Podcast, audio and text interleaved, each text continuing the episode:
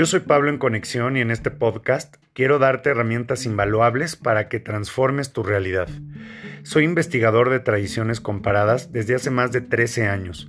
Me he involucrado profundamente en estudios de mentalismo, cábala, tarot, catolicismo, yoga, varios caminos chamánicos, alquimia, y lo que he aprendido de todas estas investigaciones es que el camino espiritual se sintetiza en la práctica del amor, que no es más que mantener un estado emocional. Cuando tú profundizas en el auténtico camino espiritual, entiendes que el objetivo es cambiar tu personalidad, erradicar tus vicios para convertirlos en virtudes. Así que acompáñame en este apasionante camino y recuerda que el mundo se cambia tocando corazón por corazón.